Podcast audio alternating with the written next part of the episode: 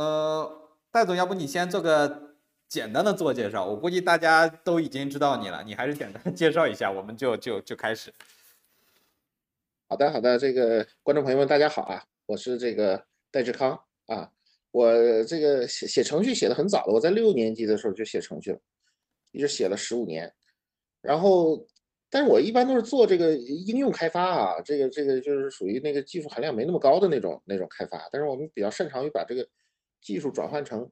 呃现实，所以呢，这个我做的第一个产品就是 Discuss，就是一个互联网上构建社区的产品。后来呢，这个做过一段时间的这个啊，这个 Discuss 呢被后来在二零一零年的时候被腾讯公司这个并购了。然后呢，这个再后来的时候，我做了几年投资。那赶上这个移动互联网的比较蓬勃的这个这个时期啊，也算是这个这个时代的时代的宠儿吧，就是这个呃，就经历了一个很很棒的一个大大发展的一个时期。那后来呢，这个做做了一些投资之后呢，然后那个呃，我做的现在在做这个企业级的数字化的产品，伙伴云。我们是一个低代码的产品。其实我呢是投投，本来是投资人，然后我是投资投成员工，炒股炒成股东了。那现在 就一直在从事这个部分的的工作吧。啊，做伙伴云的这个全面的管理和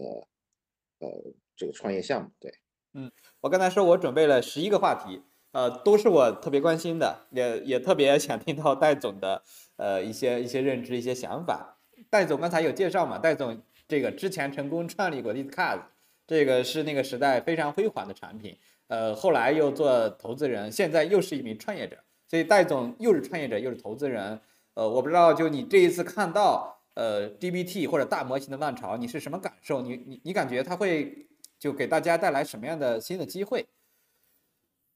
我觉得这个最重要的一点应该是这个技术平权，就是这个技术平权指的是什么呢？就是说这个。以前大家在做 AI 的时候啊，都做的都是垂直模型、专业模型。比如说你这个是图片识别的，或者你那是身份证识别的等等啊。那这个做垂直模型最大的问题就是技术是不平权的，就谁投入更大的这个资资本和机器，然后谁投入更大的这个呃训练素材和人工标注，那么谁就有了这个 AI 的能力。那但是呢，现在这个大模型的出现呢，其实它相当于是用一个更高的科技把这个。技术门槛其实拉低了，啊，那就很多应用场景都可以因此啊受益，所以我觉得这个它会带来一个就是技术的这个全面普及化啊平技术平权的这样的一个一个过程，因为相当于它变成了一个通用模型，通用模型呢就谁都可以用嘛，嗯，谁都可以用，那这个时候呢，这些比如说善于做产品的人，或者善于这个做这个有垂直的 know how 的人，或者是善于做一些这个。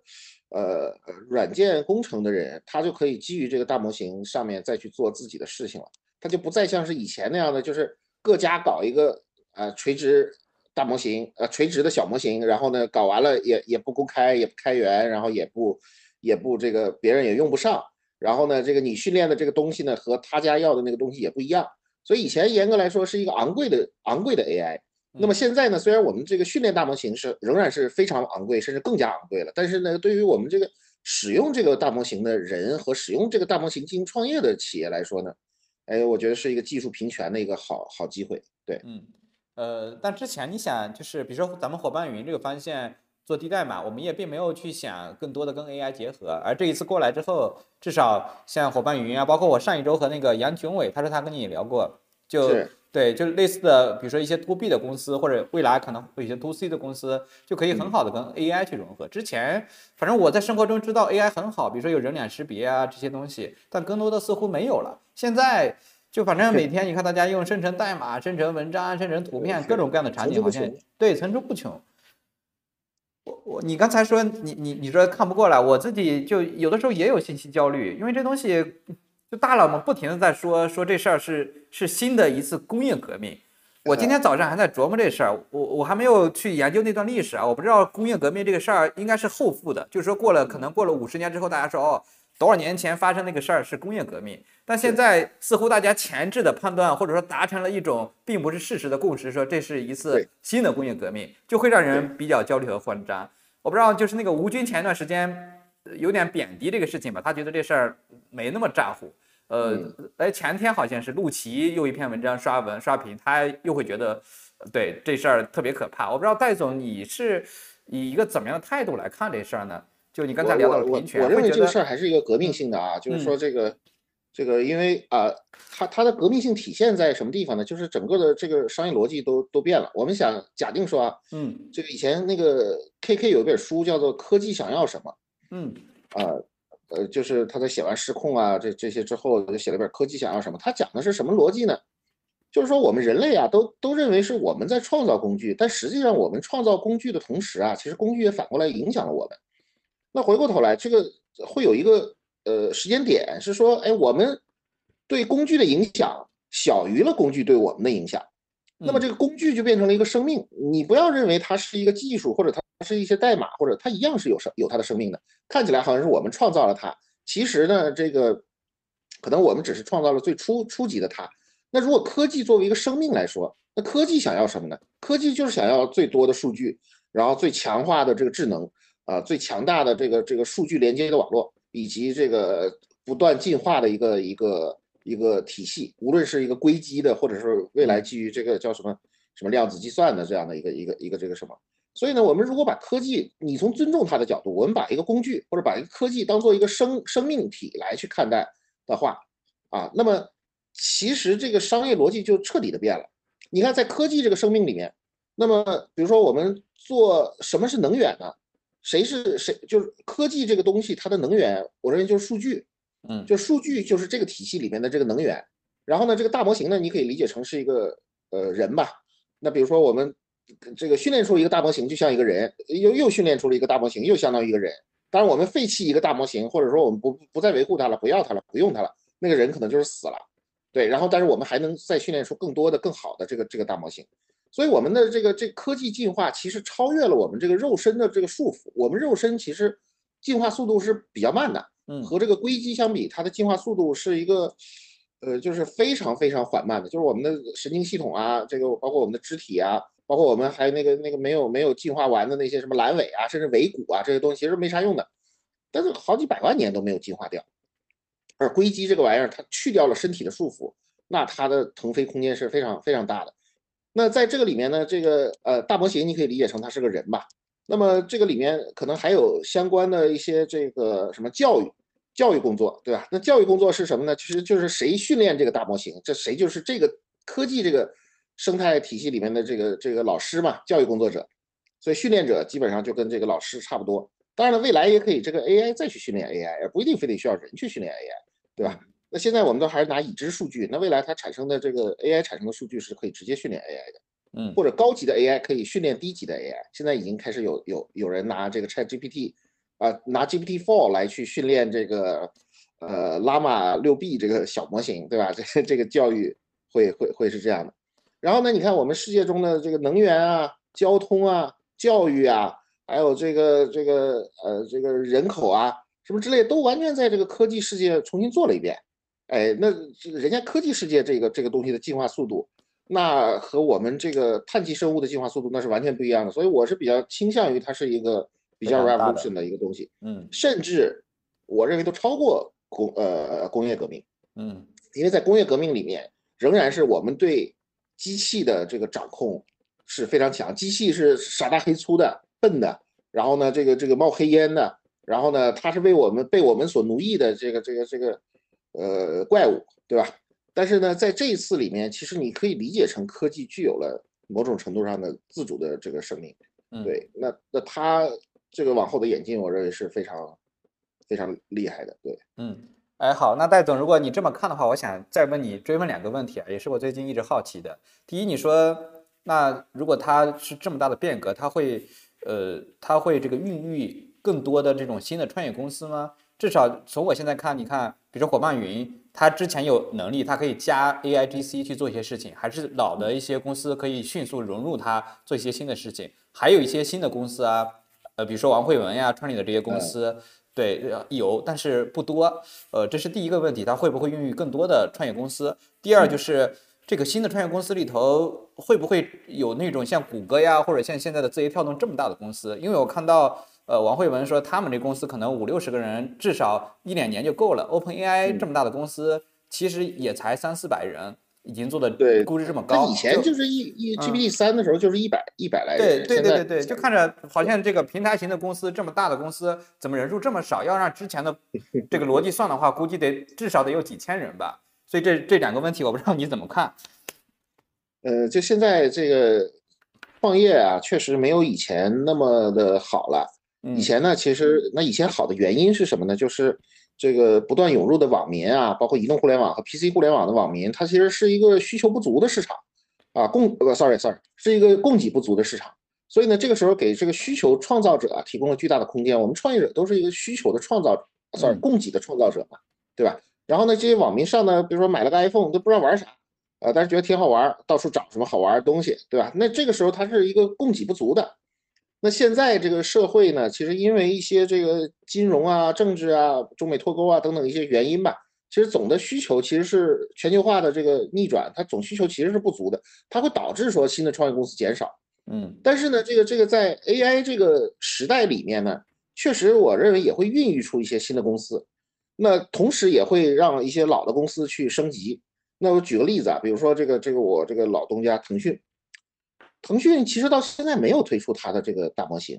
对吧？但是呢，这个仍然我认为是这个它最后是是是会有一张非常好的一张船票的头等舱船票。为什么呢？因为它有数据。嗯，你试想一下，这个这个我们在假定说每一个人都有一个个人助理啊，都是一个 AI 的个人助理。那小盖老师的助理和我的助理，他他俩先聊聊完了，说这个咱们。搞一个直播吧，然后他们俩聊说，那我们给你拟一个提纲，你俩看看行不行？哎，小盖老师说一三五七九行，然后我说嗯一三五七九，我那个助理说一三五七九也不错，然后他给我 double check 一下，我们这个直播就开始了，对吧？那他知道我所有的喜好，知道我的这个这个行为，知道我最近在想什么，知道我最近要干什么，甚至知道我的位置，知道我的这个很多关键的这个联系人，包括我的家人在想什么。所以谁有数据，我觉得一定会在这个。这一波里成为一个了不起的公司，包括 Amazon，包括淘宝，包括这个，呃，所以 BAT 肯定是在这一波是是都拿到船票了。他推不推？他现在这个时间点推不推出大模型都已经拿到船票了。嗯，那从数据质量来讲，那国外的人呢用邮件，对吧？那这个国内的人用微信，那我觉得这个腾讯还是拿到了这个最好的数据质量的这个这个一个船票。那这是这是原来的这个大公司。那创业公司能做什么呢？我自己不是非常看好说创业公司去做大模型，而是说这个我比较看好创业公司做应用，就是它这个能衍生出来的这个应用场景啊，还是非常广泛的。那这个，但是创业公司也会涉及到说这个，呃，我的我的这个数据怎么来的问题。但是呢，如果这个创业公司它能够说，哎，我做出这个应用来，然后那个。在迅雷不及掩耳的盗铃的速度下，然后呢，我积累，我积累起了我的这个核心应用场景，然后积累起了这方面更好的这个数据，那这个创业公司就就活下来了，它就变成一个有能源不断的有能源供给的这个这个公司。其实人类啊，这个这么多年，什么战争啊，什么什么和平啊，都是一些能源问题啊、粮食问题啊，都都这个问题导致的。所以本质上，我觉得这个不是一个大模型的竞争，而是一个。能源的竞争，嗯，那这个创业公司呢？我觉得当务之急是说，你要不基于原有的这个这个，呃，你已经提供了的呃产品服务，比如说像伙伴云这样，我已经有这个产品和服务，然后我已经有一些数据，但数据也不是特别多，但是我拿它这个这个来来扩大扩大应用场景，然后呢，从而成为这个里面的一个玩家。那还有新的创业公司呢？比如说这个呃，像有一些啊，是什么 Chat PDF 啊，对，什么这些，还有 c a p 对。对对，还有 character 点 AI 啊，还有一些什么 adapt adapt 点 IO 啊，这些其实它都是用 AI 技术来创造全新的应用场景。最后它其实还是个场景之争，就 attention 之争，谁用的时间长，谁这个这个因为你这个产品而产生粘性，谁把这个数据积攒在你这个地方，那么未来我觉得这个这个创业公司有可能成长为一个巨头，或者说一个全新的一个呃巨无霸的公司，独角兽公司，我觉得是有可能的。嗯，就就起码我我我也看陆琪啊，我也去看这个前段时间各种大佬的发言，呃，至少陆琪那个 PPT 我看着他写的比较空比较大，我要么就是可能他概括性比较强，要么就是现在可能大家对于具体的一些应用场景也没有想清楚。起码我能看到的，比如伙伴云加地代码啊，不是伙伴云再加 GPT，能够有很多的呃便捷的用户体验出来。但是重新从零开始做一套东西，是不是刚才有人问，是不是有壁垒？这个现在看起来好像想清楚的人也不多。我是我是这么看的，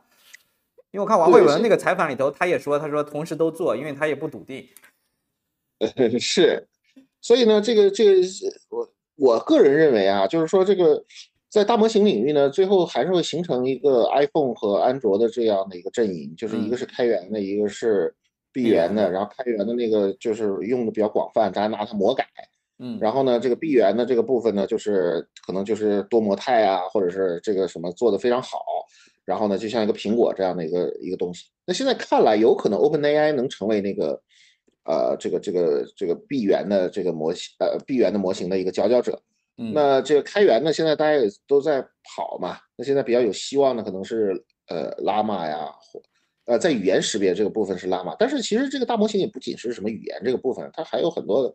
呃图像、视频等等啊，就是这个，所以它它这个还在跑吧。我个人认为，其实基础逻辑和这个原来的互联网创业没啥变化，就是应用场景。啊，谁这应用的用户的对你这个场景的这个粘性和你所创造出来的这个这个价值，因为只有这些才会不断的产生数据，产生数据才能赢得后面的这个这个竞争。啊，如果没有数据的话，你这个模型就像发动机嘛，你没有油这个东西，那最后你这个发动机也没什么没什么这个这个用武之地。嗯嗯，哎，戴总，那你说呃这个。规模呢，就是新一代的这种公司的人员规模呢，我知道，比如说市值或者估值啊，可能，比如说像陆琪说的，他觉得 OpenAI 会比 Google 还要大。呃，我不知道现在你说 OpenAI 才几百人能够做到这事儿，是因为它的业务的业务的特殊性就决定它不需要那么多人，还是说这公司其实还没有扩张，以后也会长成像 Google 呀这种超级大型的公司呀？它反映出来了有有有点悲催的人类的这个问题啊，就是说这个真正改变历史，或者说或者说这个。呃，创造出奇迹的公司啊，或者创造出奇迹的，可能就是少量的人。对，就是因为这个少量的人，他就把这个游戏规则改给改变了。那这个他就涉及到那个那个尤尔赫拉利在那个未来简史里说的，他说你这个世界如果大家都智能化了之后，会不会出现一大堆无用的人呢？哎，那哎，这个就是那个问题，就是真正去设计这个大脑啊，这个训练这个大脑，然后去发布，然后去影响世界的这个人，有可能。确实不需要那么多啊，所以这个，所以他就他在那个书里把这个人分成了几类吧，就是一类是设计这个这个什么的人，设计这个这个智能的人，啊，然后还有一类是使用它的人，啊，用它来做应用的人，以及这个给他这个训练的人，就教育工作者，以及这个为他提供数据的人，就是一些这个，比如说你特斯拉用车主的数车主的驾驶数据来去训练它的模型啊，这样就你开车开的比较好，你可以贡献数据。可能将来贡献数据也能给钱呢，啊，然后呢，再再有还有一些就是他所认为的这个叫做无用的人，这个这个事儿是挺悲观的。当然了，大家都不希望有这样的情况发生，但是我认为一百个人改变世界的这个故事，呃，确实是发生了。嗯，那这个东西可能也敲响了人类的一个警钟吧，就是说这个怎么这么少的人就能够把一些东西做到这么大的变革？嗯，所以这也引发了好多人对这个人类命运的一些。担忧也好啊，或者说这个重新思考也好，对，现在还我我认为还没有一个明确的答案，到底这个历史是由少数人创造的，还是历史是由普通人创造的？嗯，对，对，但起码在当下的节点来看，我我不知道我这个结论是不是得出来有点早啊？就看到确实越来越多的公司在追求小的规模，就就我我看那个 Mid Journey 人也很少，就新建的公司看起来人数都不算不是特别多。你你如果这么看啊，嗯，咱们如果把这个机器也当做一个人的话，嗯，你就是你比如说你一个 A 一百 A 一百的这个机器啊，呃，一台机器呢大概一年要个十万块钱吧。你如果把他的这个人加机器的数量加到一起，你会发现他的员工非常多。嗯 但如果你把他的这个这个是是是，你说只看这个碳基人的话，他的员工就是非常少。嗯，对。那他的那个比如说 OpenAI 的这个这个硅硅基员工。呃，他的这个节点，我靠，那真的是跟微软都差不多呀。嗯，那那那，所以你我们光看到碳基人物非常少，其实这个也是不是非常科学的。说白了，你买一个那个 A 百个集群，你就跟招聘了一个员工一样，他也天天帮你干活的，对不对？对对对，所以也跟他的业务形态有关系。对，所以我认为未来就是人数少，但是硅硅基的这个这个所谓的硅基生命、硅基生命的这个特别多的这种公司会特别多，包括 Mid Journey 这样的。你说几十个人，然后他背后的那个硅基员工也很多的，天天帮他画画的不就是这些这些家伙吗？对不对？是这个道理，是是是。呃，好，那我我我具体到咱们今天的主题上啊，呃，戴总就说，你说具体到咱们你们你在做的低代码，现在伙伴云。就你觉得，呃，从你的视角看，它能解决哪些问题啊？还有就是它解决的这些问题，到底对于你的业务来说，我想知道是它是锦上添花还是雪中送炭？呃，我认为就是这个它的中态一定是雪中送炭的。嗯，因为什么呢？我们还是回到刚才说的，就是把把硅基的人也当做员工，把碳基的人也当做员工，就这个角度来去思考这个问题啊。那么它为什么是个雪中送炭的呢？就是我们现在啊，是发布了一个，就是呃，叫做这个 AI 搭建系统，就是说，比如说你要搭一个进销存，它就帮你帮你搭一个进销存出来。那就是其实利用了这个呃这个呃大模型的这个建模能力，对吧？那过去我们干这个事儿的时候用的是什么？就是纯人呐，纯手工啊，嗯，对吧？你拿到一个需求，然后把这个需求理解清楚，然后把这个表结构、关联关系，然后字段，然后这个这个初始值。以及这个呃用户的界面，把它都构建出来，这个确实是人干的事情啊。所以呢，这个它的这个硅基的效率呢，确实比这个人的效率要高一些。那这是现在我们的第一个应用场景。这个应用场景，我认为它就不是一个阳春白雪的。嗯，假定说我们这个我们现在做的还不够好，但是我们稍微做好一些，我的干的是同样的事儿，而且他不知疲倦。那我的服务成本就是基于碳基员工的服务成本。和这个呃交付成本以及这个对客户的这个服务的品质都会产生一个不一样的变化。那下一步呢？我们希望说这个这个呃就是顺应一个就是用户操作界面的这个变化吧。现在大家都是说从这个 GUI 到 LUI，GUI 就是 GUI 嘛，就是我们这个以前这个呃 Mac 呀，这个这个 Win 九五啊，这发明的这个这个 GUI，其实到现在也对吧？好几十年了，四十年了。那这个现在大家都说，这个你新的产品经理，你要是不懂 LUI，就是 LUI，叫做 Language User Interface，就是说这个你这个这个 AI 模型下，其实这个很多交互界面就变成 LUI 了。那这个 LUI 里面呢，就是我们能做想象的空间是很大的。我们现在还是这个在用 GUI 的这个产品设计思维再去做这个未来的产品，这其实是不对的。嗯，所以呢，这个我们很快会把它改成一个 LUI LUI 模式的，就是说这个。好，AI 帮你搭建了一个系统，你现在呢？这个选说，哎，这搭的这个是完全满意呢，还是差不多满意？我愿意在上面改改，还是说我这个这个完全不想要？我需要需要一个新的。假定说我愿意在这个上面改改的话，那么我们可以完全用自然语言的方式在上面改啊，嗯，对吧？那这个自然语言说，哎，我这个我这个进销存啊，我这个里边做的不是那个这个说这种少量 SKU 的，我需要这个 SKU 有一个单独的表来去解决我这个。就是 SKU 数量极其多的这么一个这个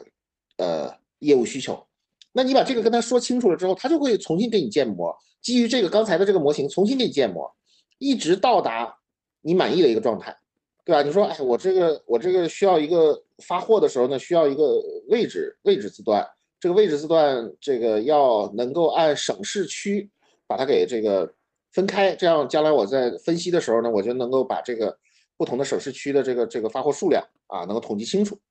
比如说这个，我们在这个呃现有的模型的基础之上，其实已经完全能够做到这一点了。